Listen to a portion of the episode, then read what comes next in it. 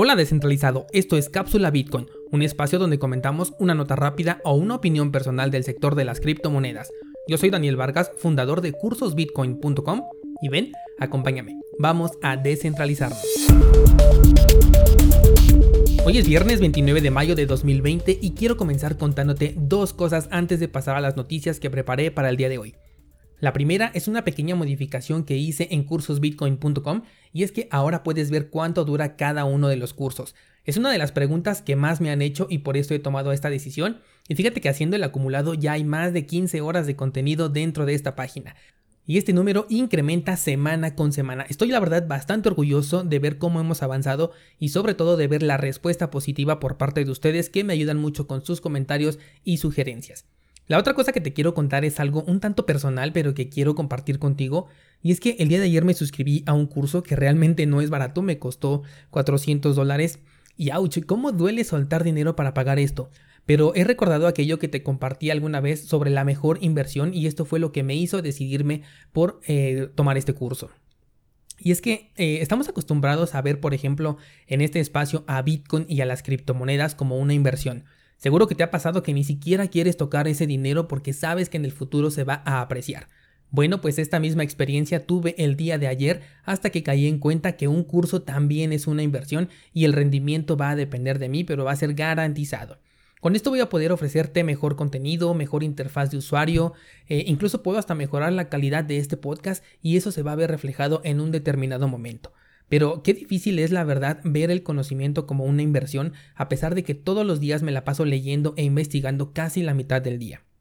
Quiero compartirte esto en primera para reafirmar que hablo con el ejemplo y que si vas ahora y escuchas el episodio en donde hablé de la mejor inversión, que obviamente es la educación, eh, lo vas a encontrar aquí en este podcast. Si ahorita vas y lo escuchas, vas a saber que en verdad hago lo que digo y no solo vengo a decirte cosas motivadoras sin llevarlas yo también a cabo.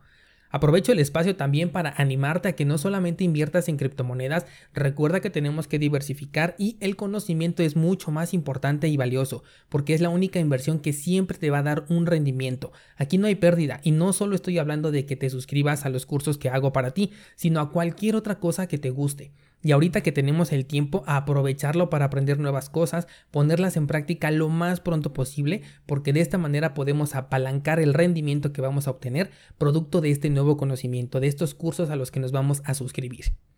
Si eres nuevo en este sector de las criptomonedas, ahí sí voy a ser muy claro. Primero, invierte en conocimiento y después ya vas a tomar tú mismo la decisión de si quieres invertir en Bitcoin o no. Pero si tienes la oportunidad, no lo hagas al revés como la mayoría de nosotros lo hemos hecho, que primero eh, compramos la moneda y después nos venimos enterando eh, realmente de cómo funciona y de qué es. Bueno, ya, a lo que venimos, que hay cosas muy importantes que platicar el día de hoy. La primera nota que te traigo este día es la fabulosa noticia de que por fin tenemos fecha de salida para Shelly, el proyecto que llevará a la descentralización a Cardano. Te doy un poco de contexto. Cardano está en fase de prueba para dejar el control del proyecto a sus usuarios. Dentro del roadmap de esta criptomoneda siempre estuvo el objetivo de convertirse en un proyecto totalmente descentralizado, lo cual me parece excelente. ¿Recuerdas que ayer te platicaba de que las adiciones de empresas centralizadas no hacían más que infectar a un proyecto? Bueno, pues ahora estamos hablando de algo completamente contrario, en donde la institución que es centralizada deja a su hijo más querido que se valga por sí solo, como si ya tuviese la mayoría de edad. Dentro de lo más importante de este cambio está que ahora pasará a ser un modelo de prueba de participación con el que cualquier usuario puede holdear esta criptomoneda y obtener rendimiento por ello. Además se trata de un modelo eh, que va por delegación, lo cual quiere decir que no tienes que poner en riesgo tus criptomonedas. Únicamente haces la validación de tus fondos y lo que vas a delegar es solamente el poder de voto de tus criptomonedas a un pool. Esto que te acabo de decir tiene su propio curso aquí en nuestra plataforma y el enlace lo tienes aquí en las notas del programa. Bueno, pues a finales del año pasado se lanzó una versión de prueba que ya venía incentivada. Esto quiere decir que ya nos daba recompensas, aunque todavía no las podemos usar. Déjame decirte que de todos los proyectos con los que estoy haciendo staking, que no son pocos la verdad, ADA es mi favorita. Es la moneda que mejores rendimientos está dando y estoy seguro que en cuanto se libere para todo el público, muchos van a entrar a esta moneda con la intención de holdear. Esto es algo que puede impulsar el precio de la criptomoneda porque estaríamos sacando de circulación a una enorme cantidad de monedas, lo cual hace que el circulante disminuya. Ayer pudimos ver cómo el precio de ADA repuntó hasta toparse con su zona de resistencia. Este movimiento fue motivado por la noticia que dio Charles Hoskinson. La fecha para el lanzamiento está programada para el 30 de junio, pudiendo aplazarse hasta el 7 de julio. Y ojo con esta fecha, la tienes que tener anotada en tu calendario como una fecha importantísima. ¿Por qué? Porque es mi cumpleaños. Ok, esto no tenía nada que ver. El punto es que Hoskinson afirmó que siempre se tiene que tener una fecha de reserva por si algo sucede. De hecho, hizo la comparativa con la cancelación del lanzamiento por parte de SpaceX que tuvimos el día de antier. Así que tenemos como fecha oficial el 30 de junio, repito porque sé que a muchos les interesa este tema, con opción a prórroga hasta el 7 de julio, que la verdad no es mucho tiempo, son solamente 7 días. ¿Qué va a suceder después? Ok, según Hoskinson va a haber un lanzamiento de una plataforma y posteriormente van a hacer el hard fork. De ahí vas a tener un periodo de gracia para poder realizar la actualización necesaria. Todavía no tenemos detalles técnicos sobre cuáles son los pasos que tendremos que seguir, pero en cuanto salgan voy a actualizar la clase de Cardano en el curso de cómo hacer staking de criptomonedas a la brevedad. Ojo al dato porque dice que si no haces el movimiento en el tiempo estipulado, no vas a poder hacerlo después. Y si es que esto incluye a las recompensas que ya hemos ganado todos estos meses los que estamos participando, podrías llegar a perderlas. Así que si tú ya tienes ahorita alguna ganancia con el testnet de esta criptomoneda, pon mucha atención a cuando se libere esta información que te la voy a hacer por supuesto llegar a través de este medio. Te voy a dejar el enlace al video original del mensaje de Charles Hoskinson en las notas de este programa. Es un programa bastante largo, pero si te quieres ir directo al grano, te vas al minuto 34 del video, que es en donde ya comienzan a hablar de la fecha de salida y de todo el roadmap.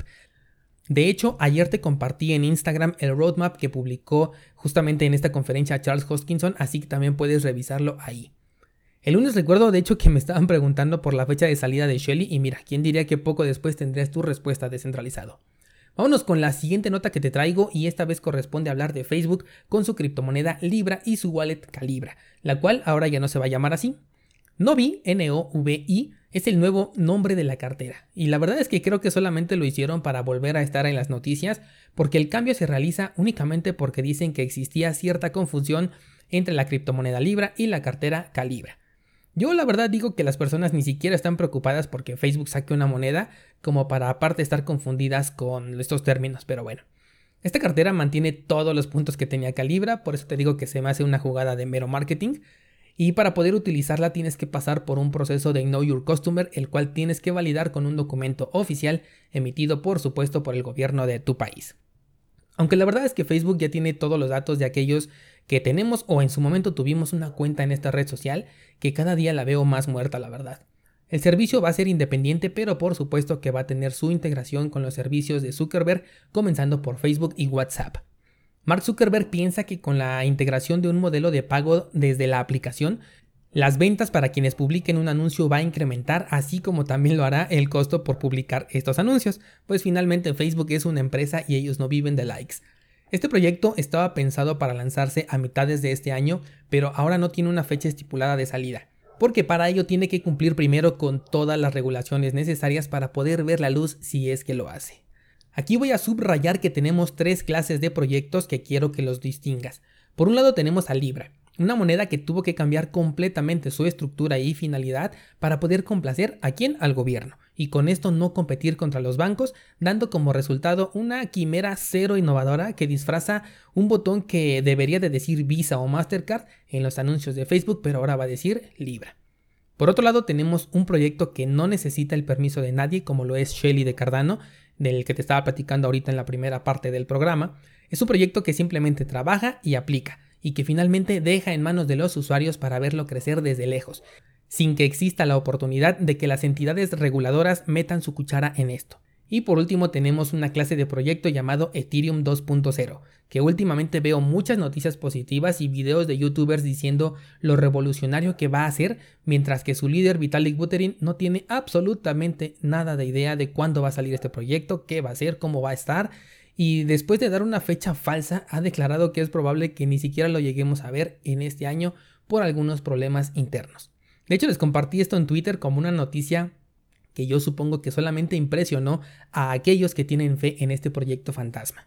Saca tus propias conclusiones y dime en los comentarios cuál de estos tres proyectos es en el que te gustaría poner tu dinero. La siguiente eh, nota que te traigo este día me gusta mucho y es que Brave, el navegador que utilizamos los bitcoiners, ha desarrollado un sistema de código abierto para videollamadas entre usuarios del navegador. Realmente es impresionante el crecimiento que está teniendo este navegador, que si aún no lo tienes te estás tardando, link en las notas de este programa, y es que llegó en el momento perfecto donde las videollamadas están dominando las conversaciones hoy en día. Yo mismo con mi familia hago videollamadas de vez en cuando, no soy mucho de hablar por teléfono, pero cuando lo hago prefiero que sea con cámara, sobre todo porque con esto del pangolín, la verdad ya tiene algo de tiempo que no veo a mi familia. Bueno, pues el proyecto se llama Brave Together y es tan fácil de utilizar que me impresiona aún más, porque solo entras a la plataforma o a esta página, le das en el botón que dice ir y listo, ya estás en videollamada listo para conectarte con otros usuarios desde este navegador sin registros, sin cuentas, sin absolutamente nada, y además encriptado de principio a fin y gratis.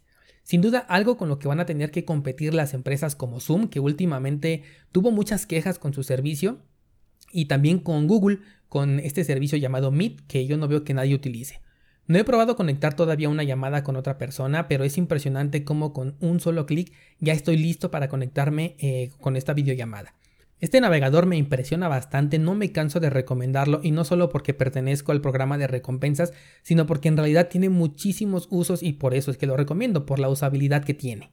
Si no lo conoces, ahí te va. De manera nativa tiene un bloqueo de publicidad en páginas web y esto incluye a los videos de YouTube, así que ahí te paso el dato.